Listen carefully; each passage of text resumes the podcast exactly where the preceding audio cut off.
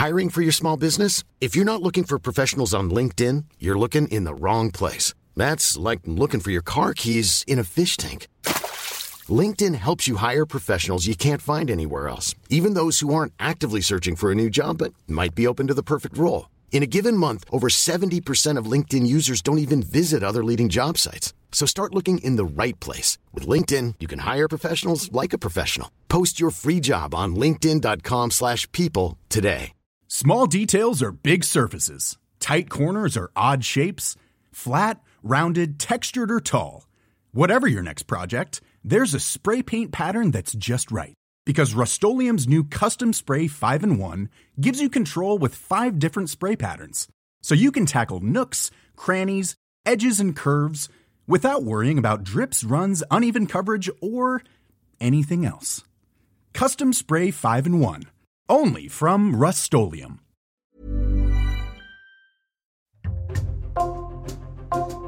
Bonjour, c'est Jules Lavie pour Code Source, le podcast d'actualité du Parisien.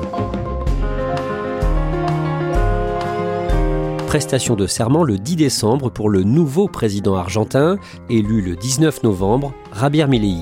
Cet économiste de 53 ans s'est fait connaître par ses interventions télévisées à partir de 2015 et il s'est lancé en politique il y a seulement 3 ans, en 2020.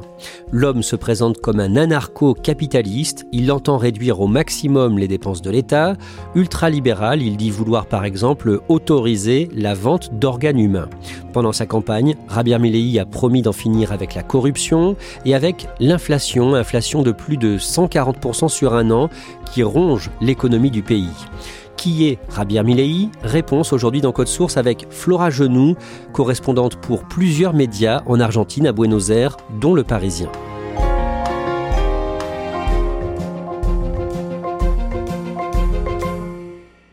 Buenas noches a todos. Le dimanche 19 novembre à Buenos Aires, Javier Milei est à la tribune devant la foule pour son discours de victoire à la présidentielle. Oui, il s'exprime à, à, son QG dans un hôtel de Buenos Aires, donc il est face à la presse et face à sa base, donc sa base militante, son cercle proche, ses amis. Y para lograr el milagro de tener un presidente liberal libertario. Muchas gracias. Ils crient tous président, puis euh, liberté, donc dans le texte ça donne presidente libertal. Javier Milei promet qu'il va sortir l'Argentine de la décadence et, euh, je cite, reconstruire le pays. Il promet euh, qu'il n'y aura pas de demi-mesure, il compte aller vite, très vite euh, dans ses réformes. Flora Genoux, vous êtes correspondante en Argentine depuis 8 ans. Qu'est-ce qui vous plaît dans ce pays? J'aime l'immense vitalité de la culturelle de Buenos Aires, la capitale.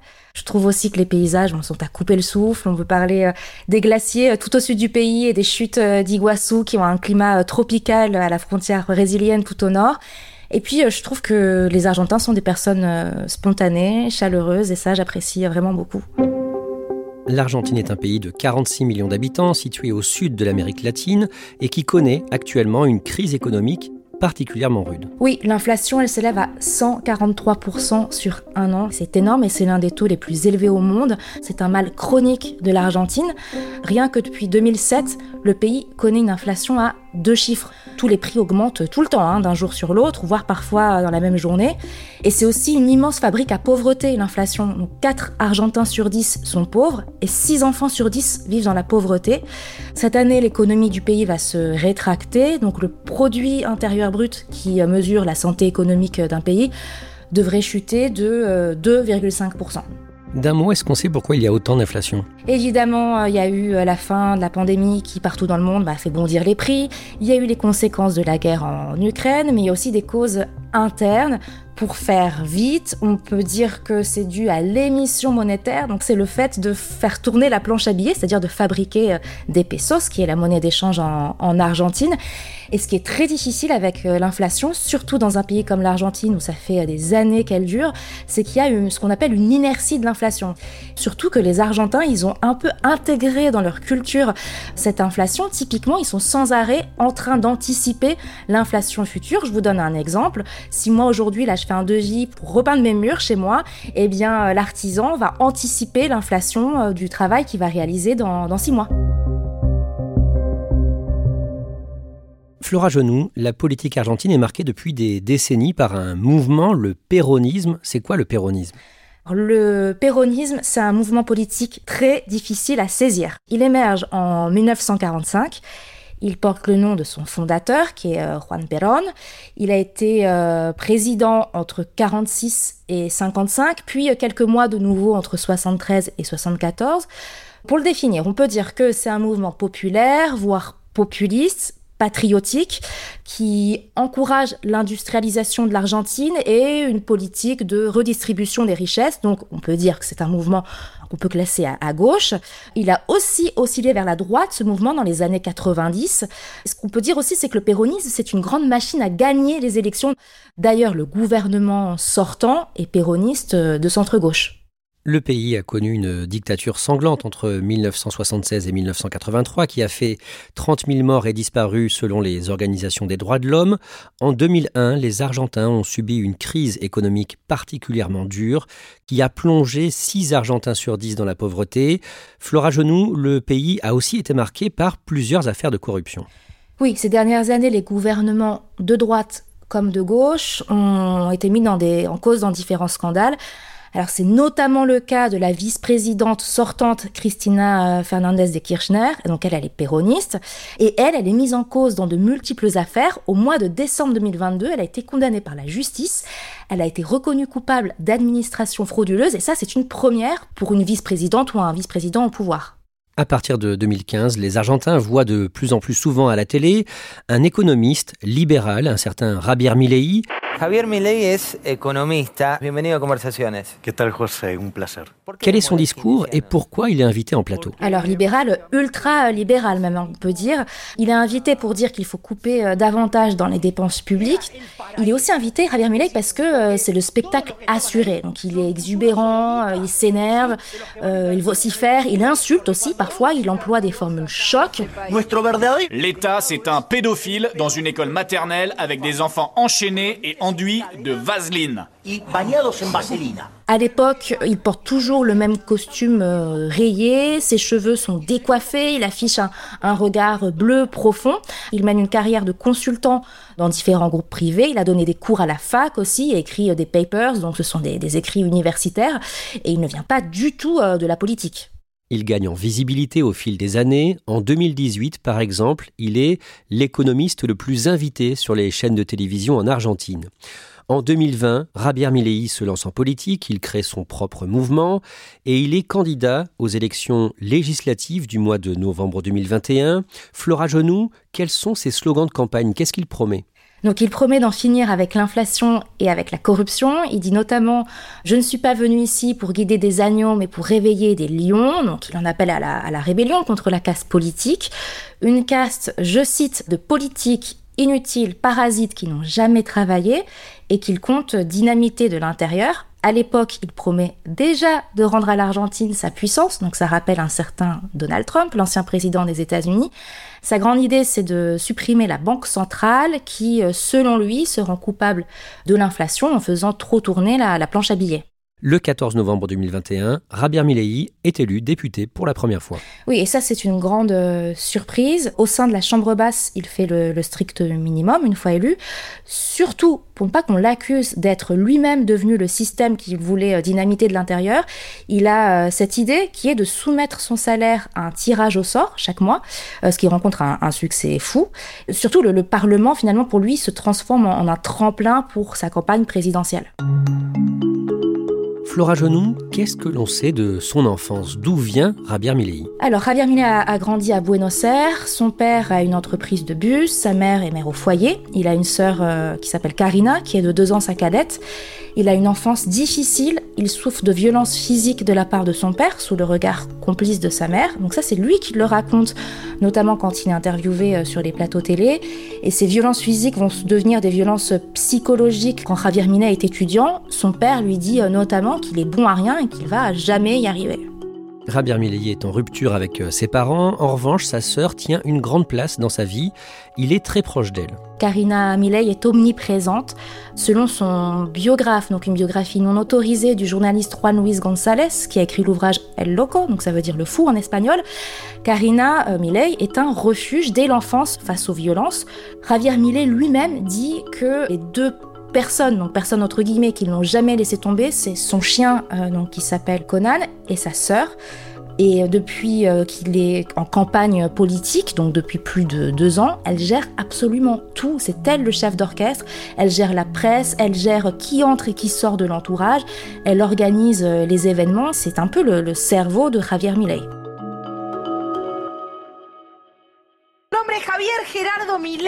Quand il est invité à la télévision, vous l'avez dit, Flora Genoux, Javier Milei assure toujours le spectacle et un jour, il arrive sur un plateau invité avec plusieurs de ses chiens.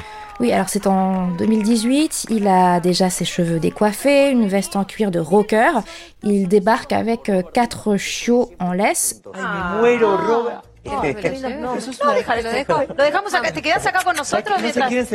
Les présentateurs s'extasient devant ces chiens qui ont trois mois à peine. Donc c'est une vraie séquence de téléspectacle à l'Argentine. Alors ces chiens, ils viennent pas de nulle part. En fait, ils ont été clonés aux États-Unis, clonés avant la mort du chien adoré de Javier Millet qui s'appelle Conan. Ces chiots, il les présente. Ils s'appellent euh, Murray, Milton, Robert, Lucas. Milton por Milton Friedman. Ça vous dit peut-être quelque chose. Bah, ce sont euh, des noms d'économistes libéraux qui sont les grands modèles de, de Javier Milei. Ces chiens-là sont absolument essentiels dans la vie de Javier Milei. Il n'hésite pas à, à en parler euh, publiquement, à les remercier euh, pour le soutien qu'il lui apporte. Et ces chiens clonés sont donc des mastifs comme Conan qui est mort en 2017 et selon son biographe, Rabier Milei dit avoir communiqué avec lui depuis l'au-delà au cours de séances de spiritisme pour l'aider. Sa sœur Karina a suivi une formation de voyante. Flora Genoux, par ailleurs, Rabir Milei n'hésite pas à parler de sa vie sexuelle et il se présente comme un adepte du tantrisme. Il assure même qu'il a été euh, professeur de sexe euh, tantrique, donc qui allie euh, sexe et spiritualité pour faire vite. Et ça, ça fait partie du grand déballage que Javier Milei effectue sur les plateaux télé. Moins de deux ans après être devenu député, en avril 2022, Javier Milei se lance officiellement dans la course à la présidentielle argentine, élection prévue en novembre 2023. Flora Genoux, son principal credo, c'est de s'attaquer à ce qu'il appelle la caste politique. Oui, la caste politique, il faut comprendre que ça veut dire euh, l'élite politique, qui, euh, selon lui, est coupable donc de la pauvreté d'une grande partie de l'Argentine. Et cette caste, elle englobe les deux forces euh, qui structurent la vie politique argentine depuis des décennies, c'est-à-dire les péronistes plutôt à gauche et les anti-péronistes plutôt à droite. La misma Ils font tous la même politique, ils sont tous de la même caste. Nous sommes la formation politique qui foutra tous ces voleurs à la porte. Et il promet de réduire très fortement les dépenses de l'État. Il promet de couper dans les dépenses de l'État de l'ordre de 15% du produit intérieur brut. Donc comme ça, ça semble un peu abstrait, mais en fait c'est énorme. Et ça, ça passe par la suppression de ministères qui doivent euh, passer de 18 à 8 sous son gouvernement. Ça peut aussi passer par euh, eh bien, la réduction des retraites, de la santé, de l'éducation. Personne n'arrive à expliquer comment il peut y parvenir. D'ailleurs, lui non plus. hein. Techniquement, concrètement, il dit pas comment il compte arriver à ce chiffre.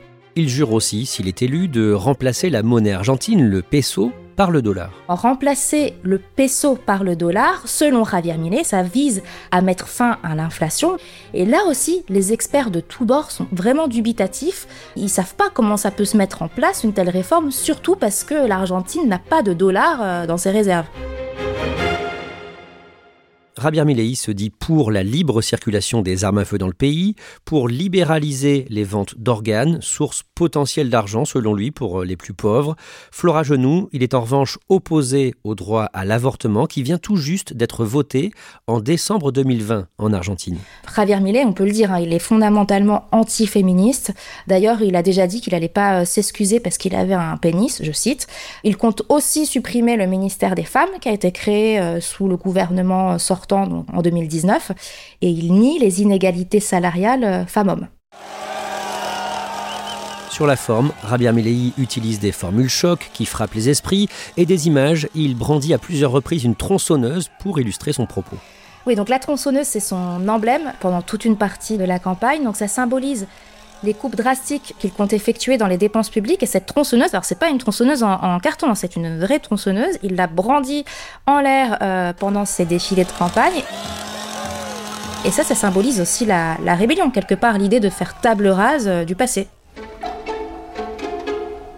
Javier Milei tient régulièrement des propos outranciers, par exemple un jour où il a parlé du pape François qu'il déteste, même s'il a été élevé dans la foi catholique, il l'a qualifié d'imbécile gauchiste et de représentant du diable sur terre. Fin de citation. El papa es el representante del maligno en la tierra, ocupando el trono de la casa de Dios. El papa impulsa el comunismo, Flora Genoux, j'imagine que tout ça est très repris sur les réseaux sociaux Oui, ça fait partie des séquences euh, qui tournent sur les réseaux sociaux. Ça fait aussi partie des multiples insultes qu'a proféré euh, Javier Milei.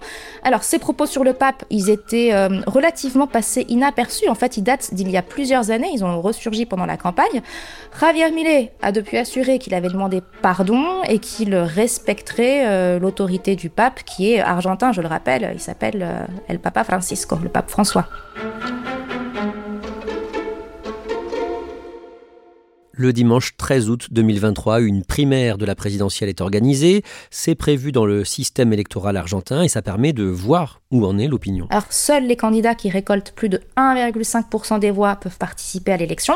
Et ça sert aussi de sélection. Donc, quand il y a plusieurs personnes qui sont en lice au sein euh, d'un parti, seul celui qui arrive premier eh pourra participer à l'élection. Et pour l'électeur, ça se présente finalement euh, comme un scrutin normal, hein, comme une élection. Il vote euh, pour qui il veut. Donc, ça fait aussi finalement office de sondage grandeur nature. Et là, Javier Milei suscite la surprise. Il remporte 30% des voix et il arrive à la première place euh, juste devant les deux forces euh, traditionnelles de droite et de gauche qui structurent la vie euh, politique argentine depuis des décennies. À votre avis, pourquoi est-ce qu'il séduit autant d'électeurs Alors la phrase, moi, que j'ai le plus entendue pendant mes reportages, c'est on a essayé avec les uns, on a essayé avec les autres, ça n'a pas marché. Ils en ont marre aussi des scandales de corruption, et c'est là qu'ils voient en Javier Milei une personne neuve, honnête, euh, qui n'a pas encore été sali par la politique. En tout cas, moi, c'est ce qu'on me dit pendant mes reportages. Il faut aussi savoir que euh, les Argentins euh, observent Javier Milei aussi avec une forme de, critique et de recul. Hein. Tous ceux qui votent pour lui ne sont pas des fanatiques, d'ailleurs. Ils peuvent tout à fait dire je suis d'accord avec Javier Milei, mais seulement sur certaines propositions. Javier Milei est perçu comme un danger pour une partie des Argentins. Cela, comment est-ce qu'ils vivent sa montée en puissance dans les mois qui précèdent la présidentielle? Eh bien, avec inquiétude par rapport à ce que représente euh, Javier Milei pour le droit des femmes, pour le climat aussi. Il faut rappeler qu'il s'agit d'un politique climato-sceptique, mais aussi pour euh, le vivre ensemble. C'est une personne euh, qui n'hésite pas à insulter, et ça, ça représente un danger pour, on va dire, de façon générale, le climat démocratique. Et les deux forces politiques traditionnelles observent la montée en puissance de, Javier Milei avec une forme de torpeur. Elles sont habituées à être seules dans la course depuis des décennies, donc elles ont du mal à croire que Javier Milei peut remporter une élection. Le dimanche 22 octobre, c'est le premier tour de l'élection présidentielle argentine. Javier Milei termine deuxième du scrutin avec 30% des voix. Quelques jours plus tard, la candidate de centre droit, qui a terminé troisième avec 24% des suffrages, se range derrière lui. Patricia Bullrich, ancienne ministre de la Sécurité, lui apporte euh, son soutien, mais Javier Milei obtient aussi un autre soutien de poids, celui de Mauricio Macri, donc ancien président de centre droit entre 2015 et 2019. Ça fait grincer des dents au sein de la coalition de droite à laquelle euh, euh, ces deux personnes appartiennent. Euh, tout le monde n'est pas d'accord avec cette alliance, loin de là, mais pour une partie de la droite, il s'agit de, faire barrage aux péronistes. Flora Genoux, décrivez-nous les derniers jours de campagne électorale de Javier Milei. Il s'assagit un peu, il range d'ailleurs sa tronçonneuse qui pouvait choquer pour sortir le drapeau argentin, donc c'est quand même beaucoup plus consensuel, et il décide de tenir son meeting de fin de campagne en dehors de la capitale. Euh, il le tient dans une ville qui s'appelle Cordoba, qui se situe euh, au centre de l'Argentine. Le vendredi 17 novembre, à l'avant-veille de la présidentielle, Rabia Milei assiste à un opéra dans un théâtre de Buenos Aires. C'est une scène totalement inédite pour l'ambiance feutrée et solennelle du théâtre Colonne à Buenos Aires. Javier Milei arrive au théâtre avec sa compagne, Fatima Flores, qui est une imitatrice. Il est hué par une partie du public qui lui crie euh, Tu es une ordure, tu représentes la dictature. Une partie euh, de l'orchestre euh, joue la marche péroniste, l'hymne du mouvement politique, le péronisme, et Javier Milei est aussi applaudi par une autre partie du public. Le dimanche 19 novembre, les Argentins votent et en fin de journée, les résultats de la présidentielle sont dévoilés. Javier Milei est élu président avec euh, près de 56% des suffrages. Son rival, le ministre de l'économie Sergio Massa, reconnaît sa défaite. Flora Genoux, on en revient au début de cet épisode de Code Source. Rabia Milei est à la tribune à Buenos Aires. Décrivez-nous la fin de son discours de victoire. Il termine son discours avec son slogan, sa marque de fabrique, qui est Vive la liberté, bordel. Viva la libertad, carajo Viva la libertad, carajo il le crie euh, trois fois avec une voix éraillée euh, de rocker. L'image du rocker rebelle, c'est d'ailleurs celle qu'il a entretenue pendant toute sa campagne. Vous êtes sur place pour euh, couvrir l'événement. Que disent ces partisans que vous croisez? J'interviewe plusieurs personnes qui pleurent de joie. Pour ces personnes-là, Javier Milei, c'est la dernière solution possible. C'est lui qui peut en finir avec la corruption et avec l'inflation. J'interviewe des étudiantes, dont une d'un quartier populaire qui euh, est prête à renoncer aux aides sociales euh, qu'elle perçoit pour un avenir euh, meilleur. J'interviewe aussi une mère de famille dont la fille de 17 ans souhaitait partir vivre aux États-Unis mais en quête d'un avenir meilleur. Elle me dit que grâce à Javier Milei, elle va pouvoir garder sa fille auprès d'elle parce que l'Argentine va aller beaucoup mieux. Flora Genoux, vous avez aussi parlé avec des électeurs et des électrices du ministre de l'économie qui a donc perdu, et ils sont très inquiets. Oui, des personnes très euh, inquiètes. Elles ont peur euh, des effets brutaux que peuvent avoir les réformes de, ultralibérales de Javier Milei sur l'économie. J'ai notamment interviewé une employée du ministère de la Culture qui était mais totalement angoissée. Elle pleurait. Elle me disait qu'elle était en deuil et elle avait peur pour l'Argentine et peur aussi bah, de perdre son travail.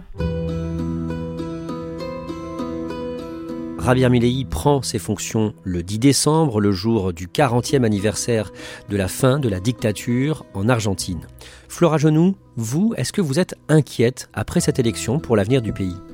Déjà, moi je trouve que c'est un triste symbole que 40 euh, ans, jour pour jour, après le, retour euh, de la démocratie, eh bien, euh, le président qui prenne ses fonctions soit quelqu'un qui minimise les crimes qui ont été commis pendant la dictature. Je pense qu'on peut aussi sérieusement s'inquiéter pour le droit des femmes, pour le climat aussi. Puis je pense aussi qu'on peut s'inquiéter pour le climat démocratique du pays. Quel visage va présenter Javier Millet une fois président? Celui d'un homme qui sait parfois se maîtriser ou celui qui insulte, et notamment la presse? Dernière question, euh, Flora Genoux, est-ce qu'il va pouvoir faire tout ce qu'il a promis euh, pendant cette campagne? Bien ça c'est la grande question parce que euh, Javier Milei il n'a pas de majorité au Parlement donc on ne sait pas dans quelle mesure il va pouvoir faire avancer ses réformes. Et finalement un autre risque et une autre inquiétude c'est celui de la paralysie institutionnelle, la paralysie politique. Sans majorité au Congrès il est possible que le pays se retrouve finalement à quelque part à l'arrêt, et ça ce serait une très mauvaise nouvelle pour l'Argentine qui a besoin vraiment de s'en sortir économiquement.